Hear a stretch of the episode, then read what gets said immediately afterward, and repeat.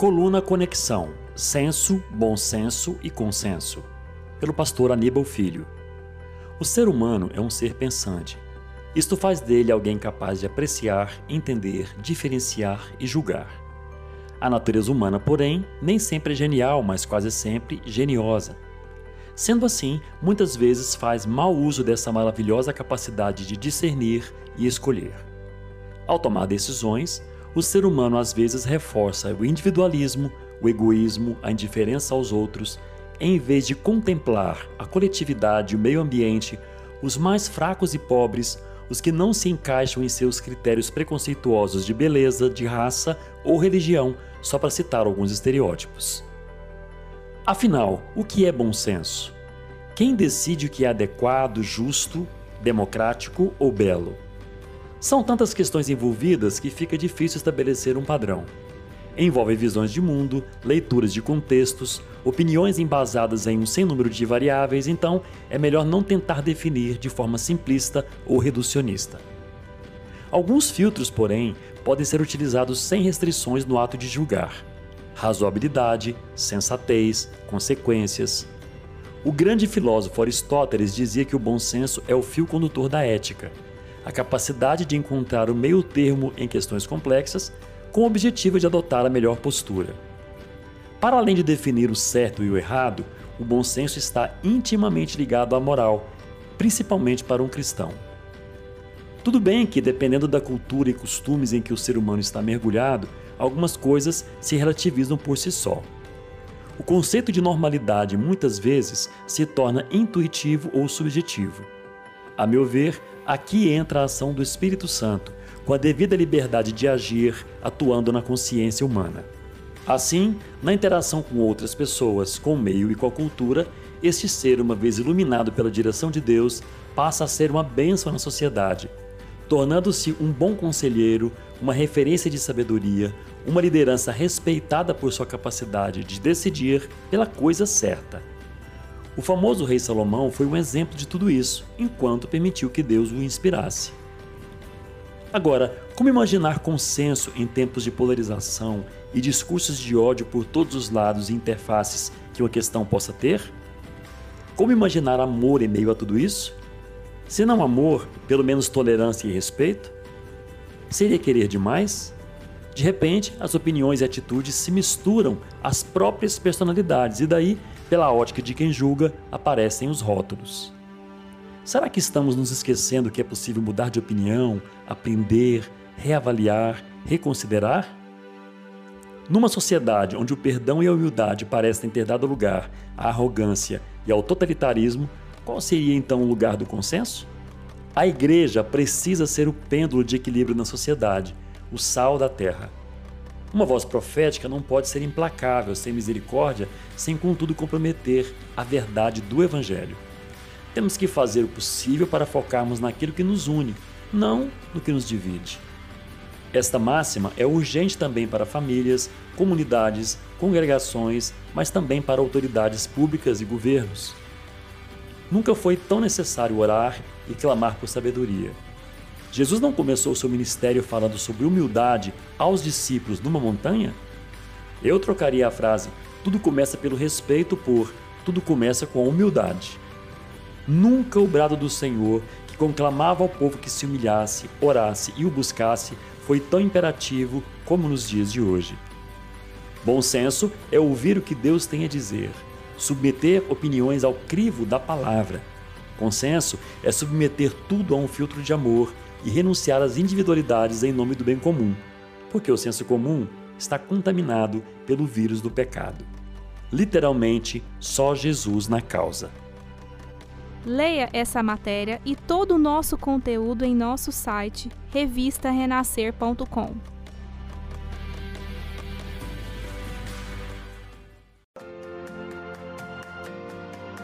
Artigo: É melhor serem dois. Eu sou Luciene Lisboa, esposa do Antônio Carlos, e somos líderes auxiliares do Ministério de Casais da Igreja Batista Renascer. Que enorme riqueza termos a palavra de Deus em nossas mãos. É pela serenidade, sabedoria e poder do Senhor porque nos direcionamos, nos encontramos, alimentamos e até nos confrontamos. Por ser esta uma edição especial de nossa revista, a do mês dos namorados, gostaríamos de contextualizar o seguinte texto. Melhor é serem dois do que um, porque tem melhor paga do seu trabalho. Porque se um cair, o outro levanta o seu companheiro. Mas ai do que estiver só, pois caindo não haverá outro que o levante.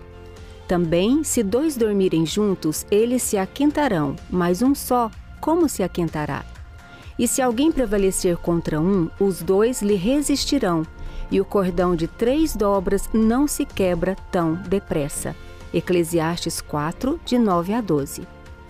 Muitas vezes nos aconselhamos com pessoas e algumas vezes negligenciamos em não buscarmos primeiramente o conselho do Senhor. Um dos conselhos dados por Deus diz respeito à companhia e à unidade. O sentido de estar em dupla é a associação de duas pessoas orientadas para o mesmo propósito. No relacionamento conjugal, além das afinidades, deve haver também a compreensão das diferenças, de forma consciente e positiva, e não pejorativa, crítica ou competitiva. Uma vez compreendidas e trabalhadas, elas se fundem e geram benefícios para toda a família, fluindo assim paz e assertividade. Vamos agora refletir os versículos do texto. Versículo 9: Melhor é serem dois do que um, porque tem melhor paga do seu trabalho. O efeito dois em um traduz, entre outros, força, companheirismo, suporte e cumplicidade. Trabalhando juntos, o benefício, ou seja, o lucro, é melhor. Não implica ganharem mais, e sim ganharem em qualidade, pois a moeda não é a de mercado financeiro, mas do amor e da doação do resultado de entrega pelo outro mais do que pelo sustento financeiro apenas. O verso 10 nos diz: Porque se caírem, um levanta o companheiro, ai, porém, do que estiver só, pois caindo não haverá quem o levante. Quantas vezes visualizamos obstáculos em nosso relacionamento? Sem dúvida, várias vezes. A dualidade do relacionar está no estender a mão, nos deparamos também com pedras pelo caminho que derrubam, mas que não causam feridas tão profundas e dolorosas como palavras malditas. Como está a comunicação entre vocês? Ela deve ser como o partilhar do pão, um alimento diário para a vida conjugal. Como é simples a atitude da generosidade e entre o casal, o levantar um ao outro deve ir além da gentileza deve ser um instinto de cuidado e proteção mútua, pois cuidando do seu cônjuge, você estará cuidando de si mesmo. Verso 11: Também, se dois dormirem juntos, eles se aquentarão, mas um só, como se aquentará? A frieza, a indiferença e o desprezo dilaceram o coração. É como dormir sozinho sem agasalho apropriado em um dia congelante. Infelizmente, há casais que, em pleno verão, estão vivendo uma verdadeira e longa geada. Desperte, seja uma fonte de calor. Não foque nas indiferenças, mas saiba que, por mais que tenham diferenças, essa energia térmica é transmitida de um corpo para outro, motivada pela diferença de temperatura entre si, que pode ser humor, temperamento, personalidade, a carga histórica individual e outros itens. Tornem-se aliados, não percam tempo na frieza. Como é maravilhoso dormir juntinhos, nos aquentar.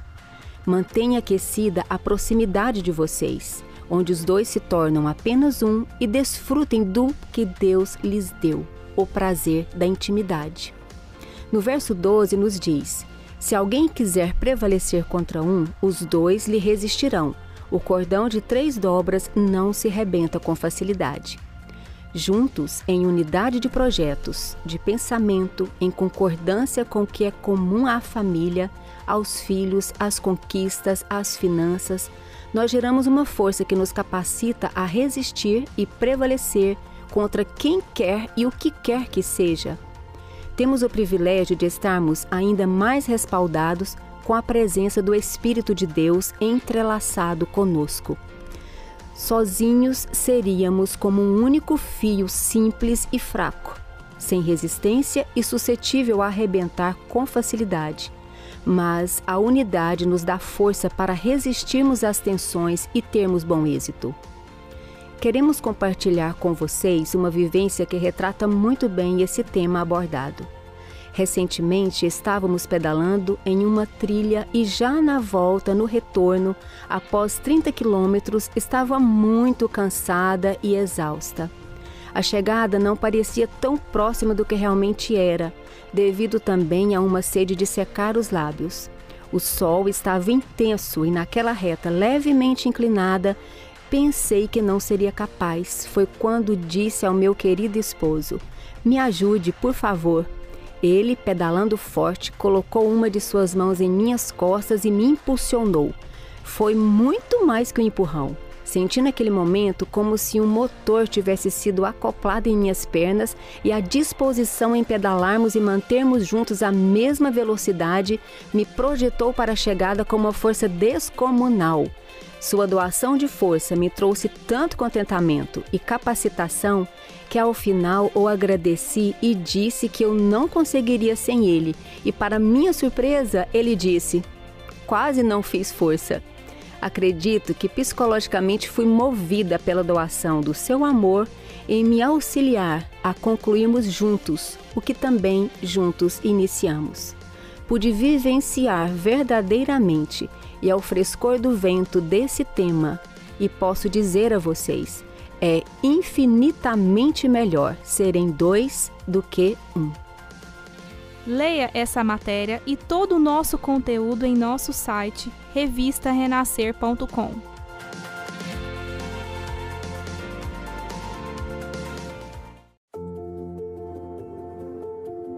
Testemunho: lançando as redes em tempos de crise por Estênio Silva Catulho e sua esposa, Grace Ribeiro Batista Catulho, proprietários da loja Lipece Moda Infantil. Em tempos de crise, como empresários no ramo da moda em Goiânia, Goiás, quero compartilhar com vocês, caros leitores da revista Renascer, como estamos buscando em Deus estratégias e ações para sobreviver em meio a tantas dúvidas, incertezas e adversidades. Para começo de conversa, quero falar um pouco sobre o título desse testemunho: Lançando as redes em tempos de crise. Nesse contexto, só consigo me lembrar da passagem bíblica sobre a pesca maravilhosa de Lucas, no capítulo 5, versículos 3 ao 7 quando o Senhor Jesus fala para Simão lançar as redes, mesmo depois de ter feito isso a noite inteira, sem alcançar êxito. Mesmo assim, Simão, obedecendo a palavra de Jesus, lançou as redes e o resultado foi simplesmente surpreendente e maravilhoso. As redes de pesca se romperam de tanto peixe. Veja que incrível! E entrando num dos barcos, que era o de Simão, pediu-lhe que o afastasse um pouco da terra, e assentando-se, ensinava do barco a multidão. E quando acabou de falar, disse a Simão: Faze-te ao mar alto e lançai as vossas redes para pescar. E respondendo Simão, disse-lhe: Mestre, havendo trabalhado toda a noite, nada apanhamos, mas sobre a tua palavra lançarei a rede e fazendo assim colher uma grande quantidade de peixes, e rompia-se-lhes a rede. E fizeram sinal aos companheiros que estavam no outro barco, para que os fossem ajudar. E foram e encheram ambos os barcos de maneira tal que quase iam a pique. Lucas, capítulo 5, versículos 3 ao 7. Lançar as redes em tempos de crise é extremamente exaustivo crise tem a ver com escuridão, com mar revolto, tempestade e medo. Como empresários, é claro que sentimos e passamos por tudo isso. No entanto, mesmo quando tudo parecia não ter jeito, nós, da Lipece Moda Infantil, nunca deixamos de lançar as redes, mesmo nos tempos mais difíceis. Temos uma fé inabalável e sempre ouvimos a voz do Mestre, pois é Ele que nos prepara e nos conduz. Lembro-me de quando começamos a pensar em criar a Lipece. Eu, Grace, já tinha dois filhos, um menino de 5 anos e uma menina de um ano.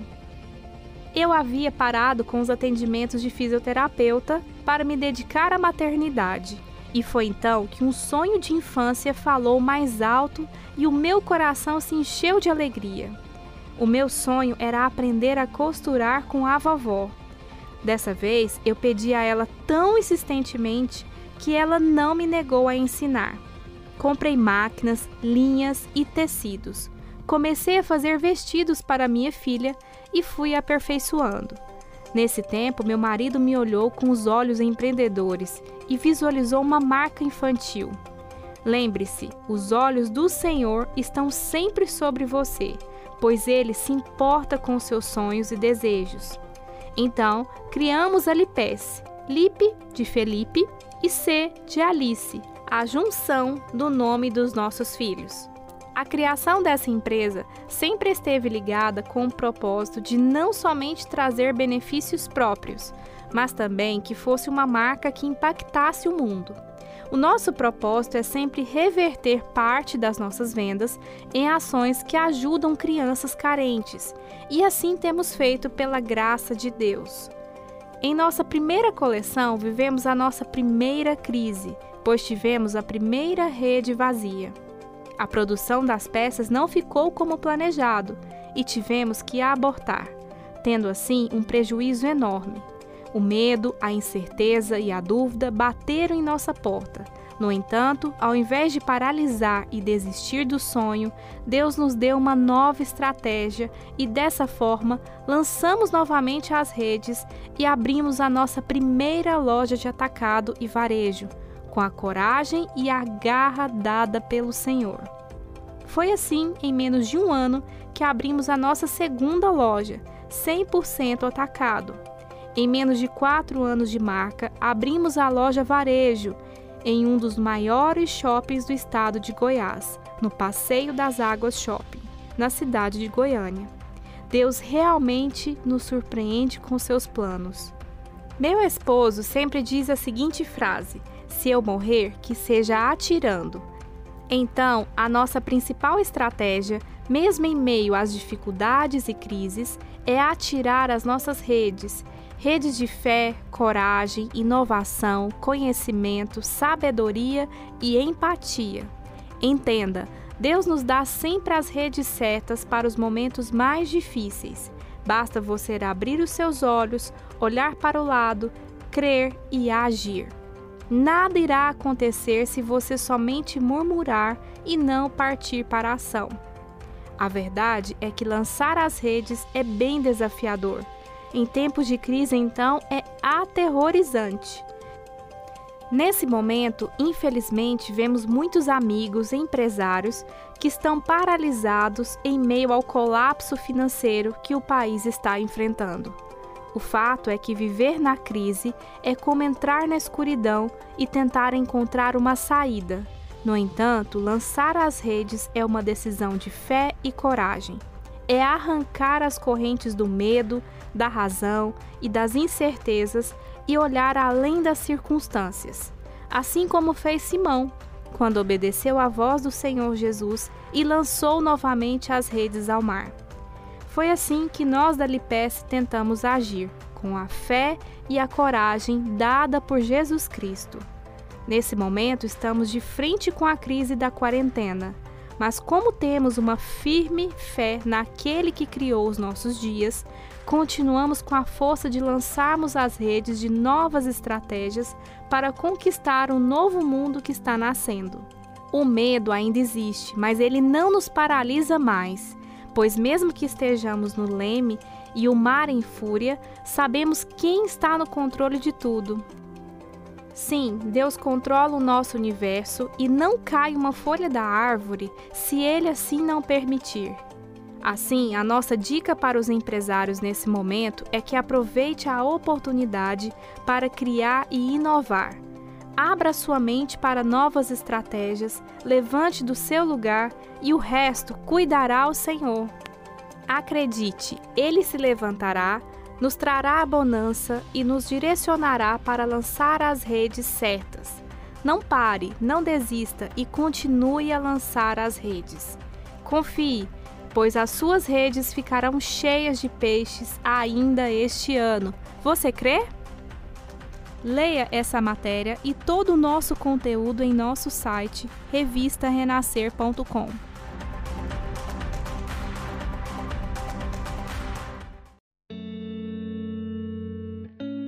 Coluna Saúde e Bem-Estar. Como funciona a telemedicina? Por Luciana Nabut, médica pediatra. Qual o seu primeiro pensamento quando você ouve falar em telemedicina?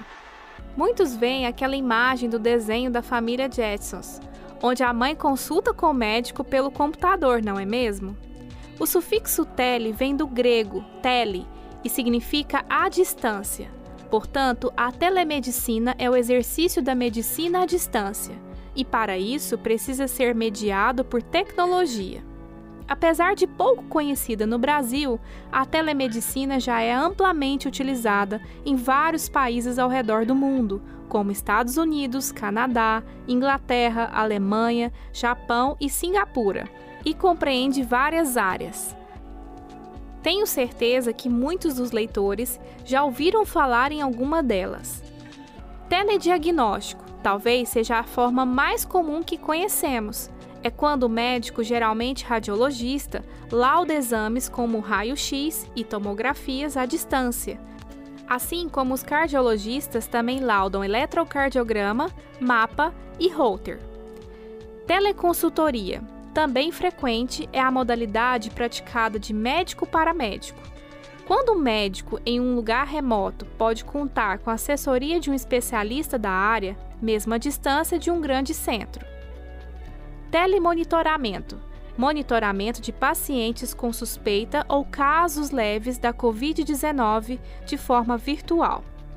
Telecirurgia cirurgias robóticas feitas à distância por médicos especializados. Teleorientação em que os médicos orientam os pacientes remotamente. Já fazemos há vários anos, porém de uma forma não regulamentada. Quem nunca fez uma ligação para o médico? Perguntou sobre uma medicação, ou seja, de uma forma ou de outra você já utilizou a telemedicina. Mas o que tem causado maior controvérsia atualmente no Brasil é o teleatendimento ou teleconsulta, modalidade que permite ao médico fazer o atendimento direto ao paciente, mesmo à distância, seja por áudio ou vídeo. É importante mencionar que a telemedicina já é feita e regulamentada no Brasil desde 2002, através da resolução do Conselho Regional de Medicina. Porém, de forma restrita e devido à crise do Covid-19, resoluções temporárias e o Ministério da Saúde permitiram novos moldes para o funcionamento da telemedicina que engloba a teleconsulta. A teleconsulta é uma videochamada através de uma plataforma própria que garante o sigilo, segurança e integridade dos pacientes, por onde pode ser enviado documentos tais como receitas, orientações e exames. O médico deve ter uma assinatura digital por onde fará a prescrição de receitas, incluindo receitas para antibióticos e receita branca controlada. A tecnologia já está em todas as áreas da nossa vida. Nada mais natural chegar também na medicina. O fato é que ela já é praticada há muitos anos na relação médico-paciente, porém de uma forma informal. A regularização da medicina tem também o objetivo de regulamentar essa prática, garantindo mais segurança tanto ao médico assistente quanto para o paciente. Quando atendemos uma ligação ou respondemos a um WhatsApp, mesmo que a intenção do médico seja a melhor possível, podemos infelizmente acabar prejudicando o paciente, pois geralmente não estamos mais no consultório, não temos acesso ao prontuário do paciente e é humanamente impossível lembrar de todos que atendemos, bem como de detalhes da sua patologia, alergias ou outras particularidades. Por isso é tão importante essa regulamentação. Vejo a telemedicina como um grande avanço que veio para ficar e que resolve muitas demandas, como olhar exames que solicitamos, algumas lesões de pele, ajustes de doses de medicamentos, orientações diversas, entre várias outras ações. O grande medo das pessoas e de alguns médicos é que a telemedicina substitua a consulta presencial, mas isso não acontecerá. Precisamos ressaltar que a telemedicina tem as suas limitações. Em alguns momentos, precisaremos solicitar que o paciente compareça ao consultório para uma avaliação presencial, como, por exemplo, nos casos de tosse, de avaliações ortopédicas e etc. Cada especialidade terá suas indicações e limitações.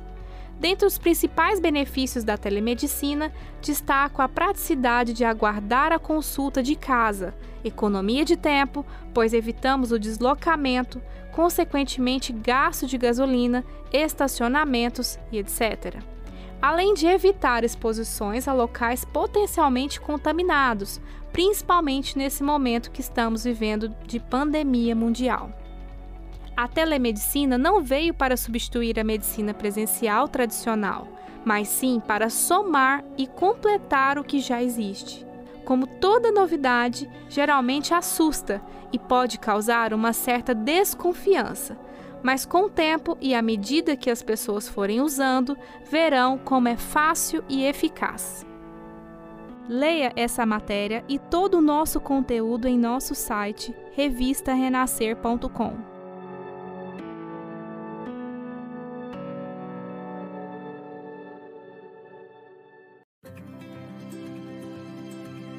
Matéria de capa: Um só corpo e um só espírito, por Armanda Paz, cantora, professora de canto e ministra de louvor da Igreja Batista Renascer. Há um só corpo e um só espírito, assim como a esperança para a qual vocês foram chamados é uma só. Há um só Senhor, uma só fé, um só batismo, um só Deus e Pai de todos, que é sobre todos, por meio de todos e em todos. Efésios, capítulo 4, versículos 3 ao 6. Desde pequena, costumava personificar as coisas, dizeres e principalmente versículos bíblicos. Hoje ainda tenho esse costume. Sempre que leio Efésios 4:4, imagino os irmãos na igreja abraçados, chorando ao som de Somos corpo e assim bem ajustado, totalmente ligados, unidos, vivendo em amor. Saudade dos tempos das vigílias e dos caldos que as irmãs faziam para a turma que ficava até o amanhecer. Saudade das caronas que as famílias davam e lotavam o carro para não deixar a moça de família sozinha e não ter a desculpa de ir acompanhada do rapaz. Vigia sou.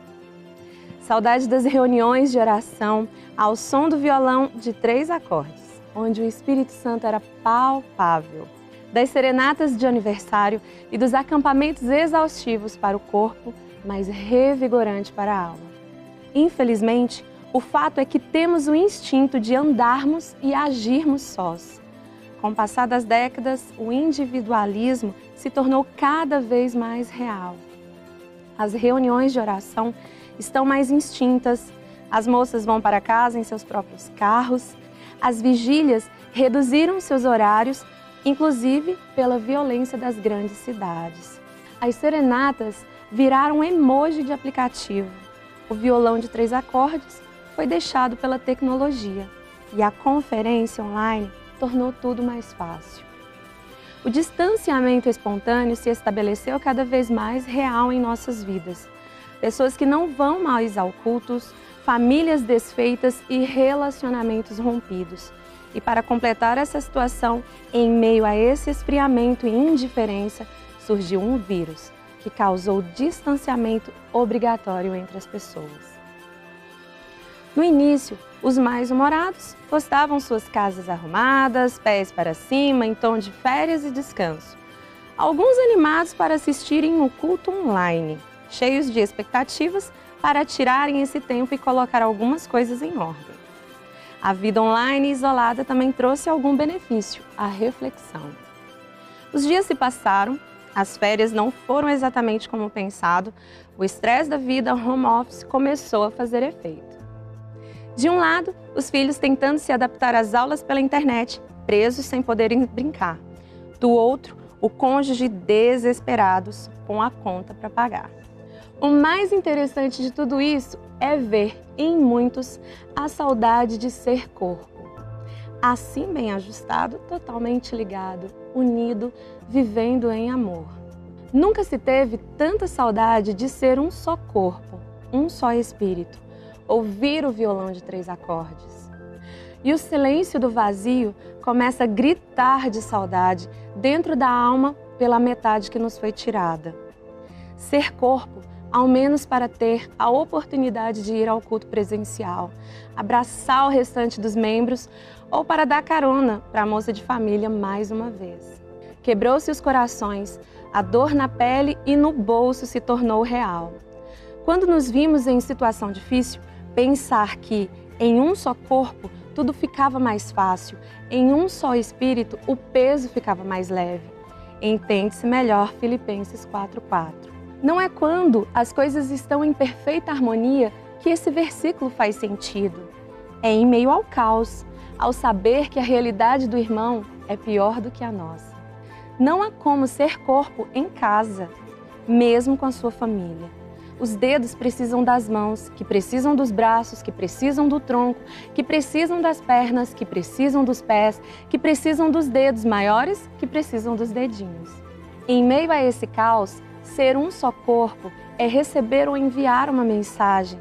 Está precisando de algo? Está tudo bem por aí? Conte comigo. Chegar inesperadamente na casa do seu irmão e lhe entregar uma oferta ou um abraço. Entender que, sendo um corpo, jamais seremos o mesmo se um membro foi tirado, mesmo que seja o dedinho do pé. Hoje, mais do que nunca, personifico o dia de voltar a abraçar, de cantar coladinho e não só cantar, olhar nos olhos, chorar e declarar: somos corpo. Sonho com o dia de pegar no pé do irmão, chegar mais cedo aos cultos, saber se está tudo bem, sentir o cheiro do caldo da cantina, passar na livraria e tomar aquele café e ver se tem livro em promoção. Olhar para minha igreja tão linda de novo, respirar fundo e viver um só espírito em um só corpo. Leia essa matéria e todo o nosso conteúdo em nosso site revistarenascer.com.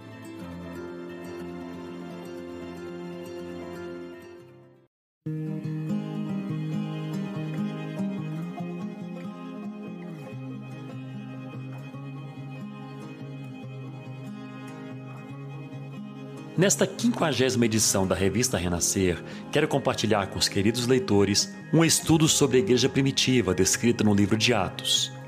A intenção aqui é fazer um paralelo entre a igreja daquela época e a igreja da atualidade, destacando o ponto mais importante que é viver o propósito de Deus na unidade. Vamos lá? Primeiramente, quero contextualizar a igreja primitiva, a qual era formada por cristãos que se reuniam para ter comunhão e proclamar o Evangelho, liderados pelos apóstolos que transmitiam os ensinamentos de Jesus. Começando em Jerusalém, a igreja primitiva rapidamente se espalhou para vários outros lugares. Veja só como era a rotina e a união daquela igreja. Abre aspas. E perseveravam na doutrina dos apóstolos e na comunhão e no partir do pão e nas orações em toda a alma havia temor e muitas maravilhas e sinais se faziam pelos apóstolos. E todos os que criam estavam juntos e tinham tudo em comum. E vendiam suas propriedades e bens e repartiam com todos, segundo cada um havia de mister. E perseverando unânimes todos os dias no templo, e partindo o pão em casa, comiam juntos com alegria e singeleza de coração, louvando a Deus e caindo na graça de todo o povo. E todos os dias acrescentava o Senhor à igreja aqueles que haviam de se salvar. Fecha aspas. Atos capítulo 2, versículos de 42 a 47. Interessante observar nestes versículos que a igreja primitiva vivia mais como uma família do que como uma instituição. Os seus membros repartiam seus bens e gostavam de se reunir. Além disso, eles ajudavam e encorajavam uns aos outros. Seu objetivo era fazer a família de Deus crescer pregando o Evangelho. Assim, a igreja se tornou poderosa, pois todos estavam firmados nos ensinamentos de Cristo e havia consonância e unidade entre o que eles falavam e viviam. Isso não é extraordinário? Infelizmente, o que vemos na atualidade é uma igreja bem diferente da igreja primitiva descrita em Atos. O que observamos hoje é um ajuntamento de pessoas e não igreja. Precisamos entender o que significa igreja e o que é ser igreja de verdade. O fato é que estamos vivendo numa sociedade e em uma geração instável, imediatista e egoísta. Como pastor, fico triste ao ver que a comunhão e a unidade não constituem mais o estilo de vida da maioria das pessoas. Estamos perdendo a nossa característica e muitos de nós sequer aceitamos ser confrontados. No modelo da igreja primitiva descrita em Atos, vemos que os apóstolos tinham o compromisso com a verdade e a manifestação da graça e assim o poder de Deus era real. Hoje as pessoas não querem ouvir a verdade e muitas vezes não estão dispostas a entregar de forma genuína suas vidas a Jesus. Com anos de pastoreio, aprendi que estar no caminho não significa chegar ao destino. Muitas pessoas dentro da igreja estão fazendo a coisa certa, mas com motivações erradas. Muitos procuram igrejas que atendam apenas às suas necessidades, e se isso não acontece, logo esfriam, desviam e fraquejam na fé. A questão do cristianismo não está na velocidade com que as coisas acontecem, mas na qualidade e na constância da fé em Cristo Jesus. Estamos perdendo nosso poder de impacto na sociedade, pois estamos escutando apenas aquilo que queremos. A igreja de antigamente perseverava na comunhão e por isso eles estavam sempre dispostos a submeter aos ensinos dos apóstolos. Veja o que diz em Hebreus sobre a importância da comunhão dos irmãos na igreja. Abre aspas. E consideremos uns aos outros para nos incentivarmos ao amor e às boas obras. Não deixemos de reunir-nos como igreja, segundo o costume de alguns, mas procuremos encorajar-nos uns aos outros, ainda mais quando vocês veem que se aproxima o dia. Fecha aspas. Hebreus capítulo 10, versículos 24 e 25. Com certeza, uma casa, uma família e uma igreja dividida enfrentarão grandes dificuldades e problemas. Por isso, precisamos estar atentos quanto a isso. Quantas vezes arrumamos desculpas para não estarmos em comunhão na igreja? Sejamos cuidadosos com nossos relacionamentos e com as pessoas que estão em unidade conosco. Outra coisa que era diferente na igreja primitiva era a oração. Aquele povo conviveu com Jesus e muitos o viram passar a maior parte do tempo de joelhos orando. Eles se tornaram poderosos, pois sabiam como funcionava a oração e por esse motivo essa era a principal arma deles. Tristemente, percebemos que a nossa geração desaprendeu a orar. Vamos atrás de tudo primeiro e, em último caso, procuramos a oração. Mas como agir diante dessa nova realidade? Sem dúvida, a igreja é essencial para auxiliar a sociedade que está em desequilíbrio, e é através do evangelho e da prática verdadeira do cristianismo que vamos conseguir alcançar as pessoas que estão à nossa volta. Como igreja, precisamos repensar tudo isso. Precisamos estar atentos, fazer a obra de Deus da maneira certa e com a motivação correta. Certamente, o caminho a percorrer é o da solidariedade e da comunhão. Que Deus abençoe a sua vida em nome de Jesus. Leia essa matéria e todo o nosso conteúdo em nosso site revistarenascer.com.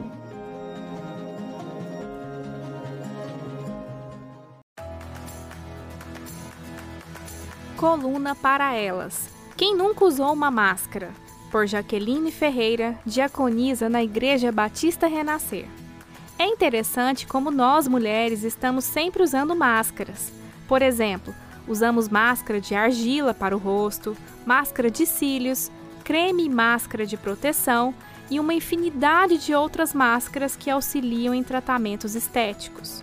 São cuidados que condicionamos em nosso dia a dia Afinal de contas, somos mulheres e gostamos de nos cuidar. A reflexão que quero trazer para essa coluna é: será que temos o hábito de tirar as máscaras ou gostamos de ficar com elas o tempo todo? No contexto atual, estamos passando por um quadro de pandemia, com isolamento e com algumas medidas de proteção para evitar possíveis contaminações, dentre elas o uso das máscaras. Fazendo uma analogia da situação, as máscaras são excelentes disfarces para se esconder, ocultando assim a nossa verdadeira identidade, intenção e até mesmo pensamentos e sentimentos. Quantas de nós fingimos ser o que não somos através de um sorriso, uma bela maquiagem ou um look bem montado que está na moda? Nos sentimos obrigadas a usar máscaras em virtude das circunstâncias.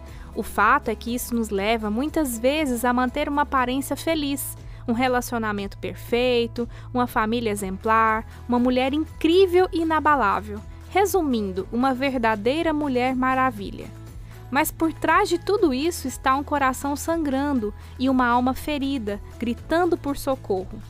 Quantas mulheres se escondem por trás das máscaras? Rótulos e padrões são impostos pela sociedade através da mídia que diz como a mulher deve ser.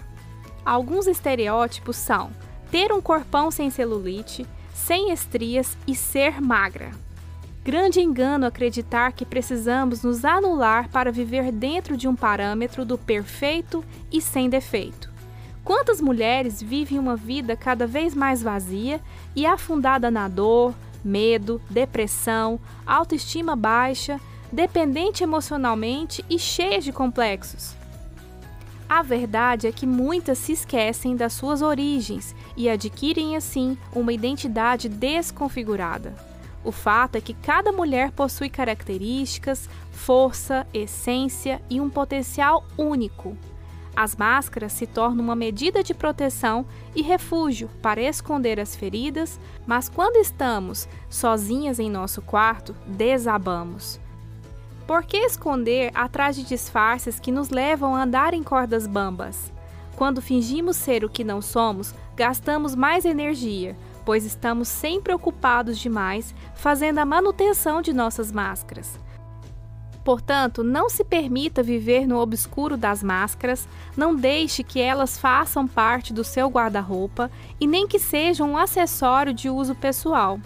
Não tenha a máscara como um estilo de vida.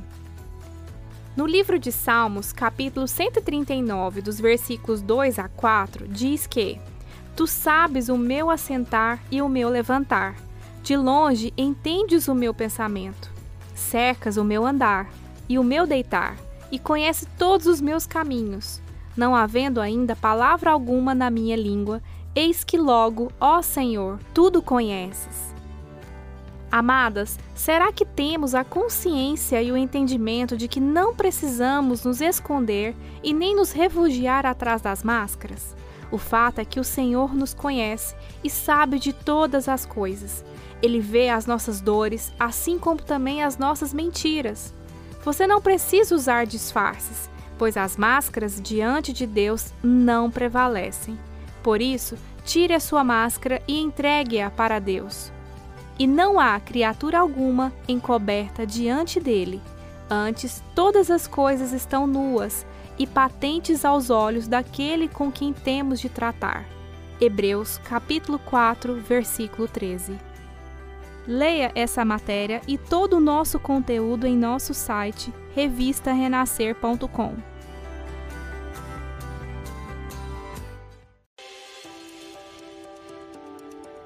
Artigo de opinião Liderança em foco. Em momento de crise, que tipo de empresário você quer ser? Por Rildo José de Oliveira e Rafaela Dias Vieira Oliveira. Atualmente, existem dois tipos de empresários: os que choram e os que querem ganhar dinheiro. Qual desses dois você quer ser? A crise provocada pela pandemia chegou e pegou todos de surpresa. Nem os maiores analistas de risco previram uma situação desse tamanho. Empresas pequenas e gigantes do mercado, startups já consolidadas, unicórnios ou não, se preocupam com o cenário atual. Líderes e empreendedores de todo o mundo ficaram em pé de igualdade quanto aos desafios de que tipo de reação tomar para encontrar um bolsão de ar em meio ao tsunami.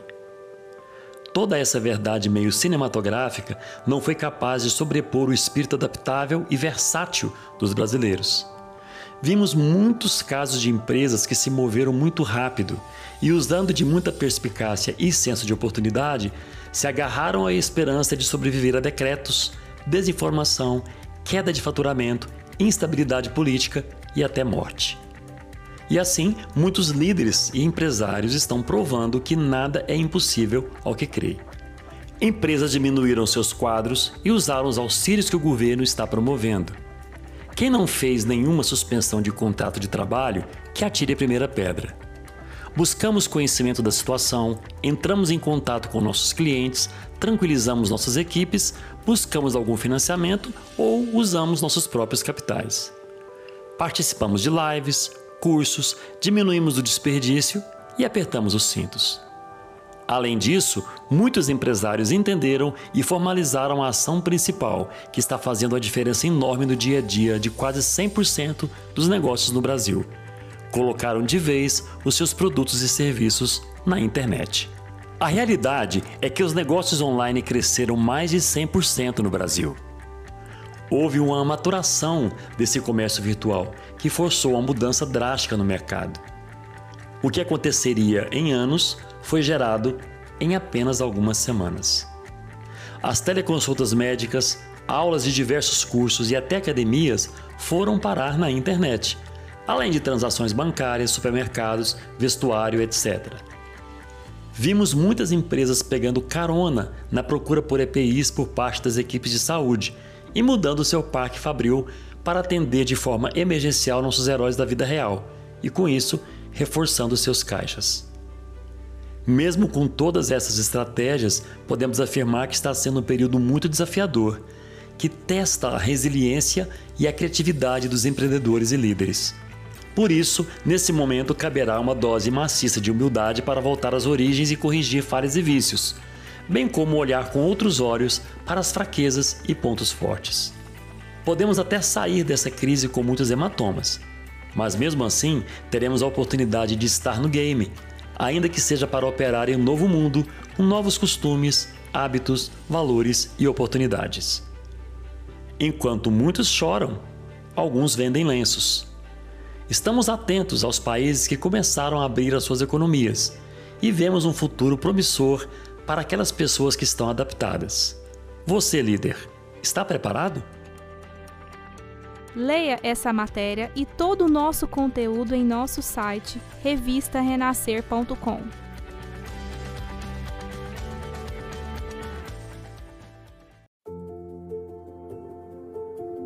Coluna Hombridade, Pai de Família, por Danilo Santos Teixeira.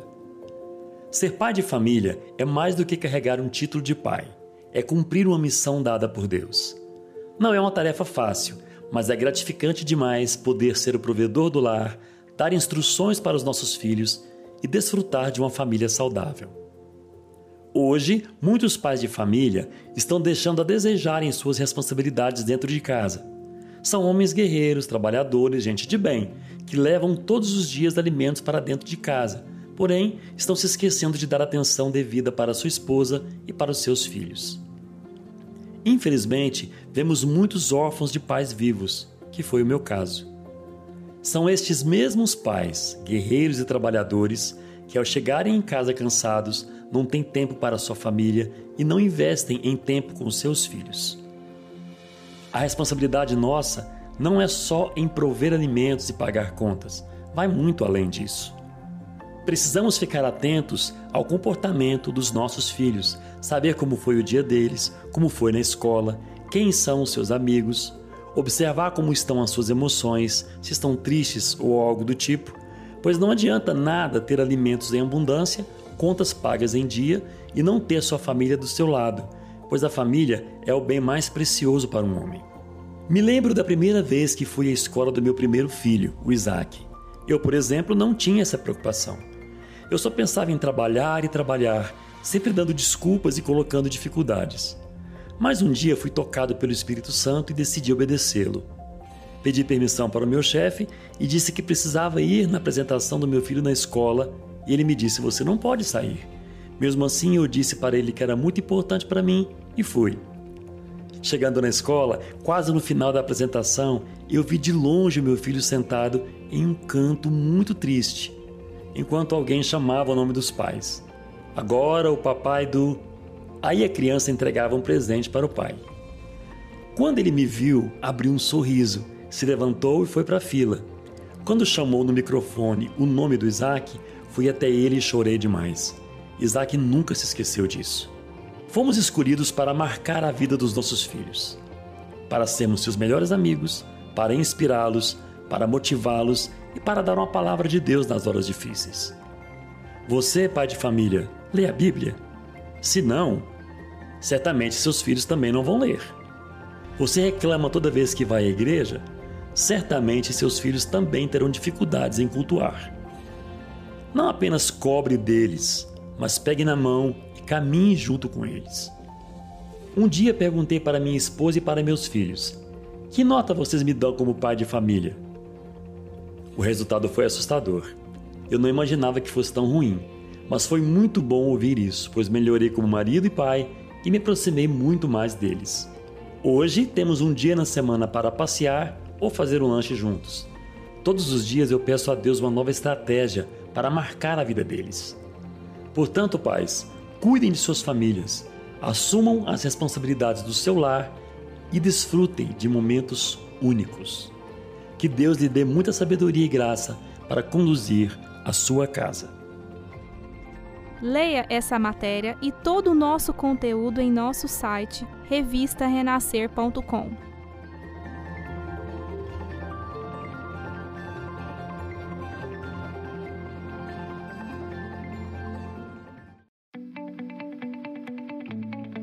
Coluna Gerações Divisão de tarefas Criando adultos responsáveis. Por Michele Branquinho, psicóloga especialista em famílias, casais, gestantes e sexualidade. É interessante como nós, adultos, na maioria das vezes, achamos que os filhos não conseguem fazer algo sozinhos e sempre estamos ali para fazer tudo por eles. Mas as crianças são capazes de muito mais do que pensamos, principalmente se forem estimuladas desde a primeira infância. Por isso, aqui vamos falar sobre a divisão de tarefas que os filhos podem fazer e como podem ajudar a casa de acordo com a sua idade. Em tempos de pandemia, um dos temas que eu mais recebo questionamentos diariamente é sobre como dividir tarefas em casa, como fazer com que a família interaja e cada um faça a sua parte sem gerar conflitos. Será que isso é possível? A verdade é que nada é inerente ao ser humano. Somos construções.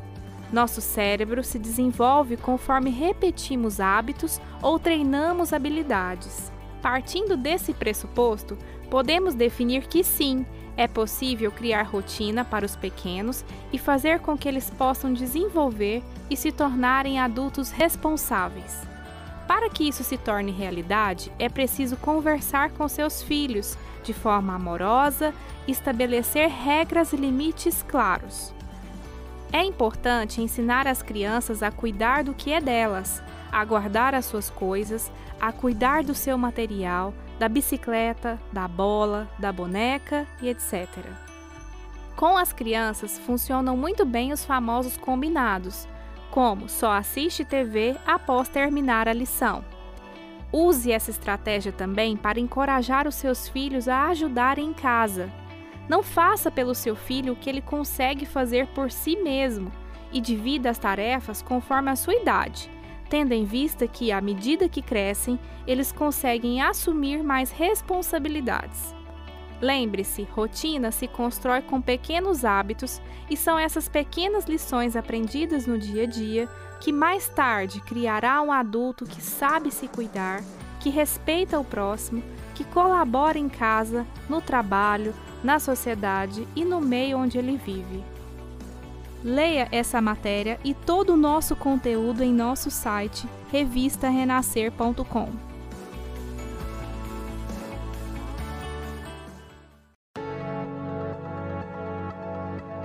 Coluna Futurando. Agora é a hora, esteja pronto.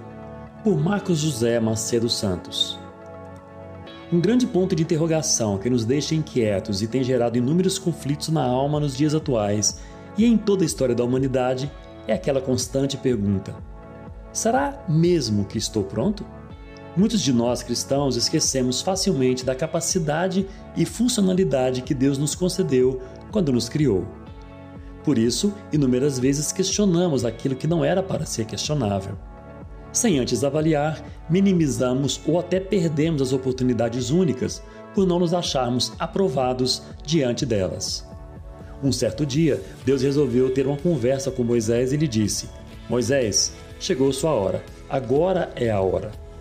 Logo, Moisés, sem confiar na grande oportunidade que estava à sua frente, disse para Deus: Quem sou eu para ir falar com Faraó e tirar daquela terra os filhos de Israel? Isso está registrado em Êxodo capítulo 3, versículo 11. A primeira reação de Moisés após receber uma grande oportunidade de Deus foi dizer: Senhor, não sou capaz e nem qualificado para cumprir este papel.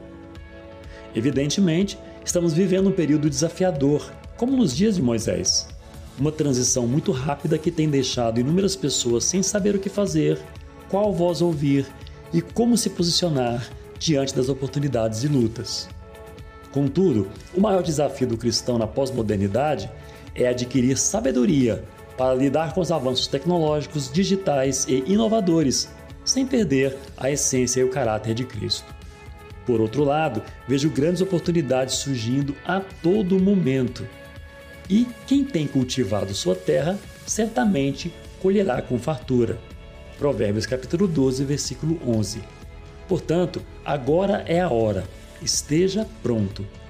Deus nos chama como um dia chamou Moisés para termos responsabilidades de conduzir e alimentar esta geração. Todavia, talvez ainda esteja em seu coração os mesmos questionamentos de Moisés, dizendo que existem pessoas melhores e mais criativas do que você. Mas não é sobre pessoas preparadas, é sobre servos improváveis. O esteja pronto vai muito além, pois é dizer: agora é a hora. Eis-me aqui, Senhor, envia-me. Leia essa matéria e todo o nosso conteúdo em nosso site revistarenascer.com.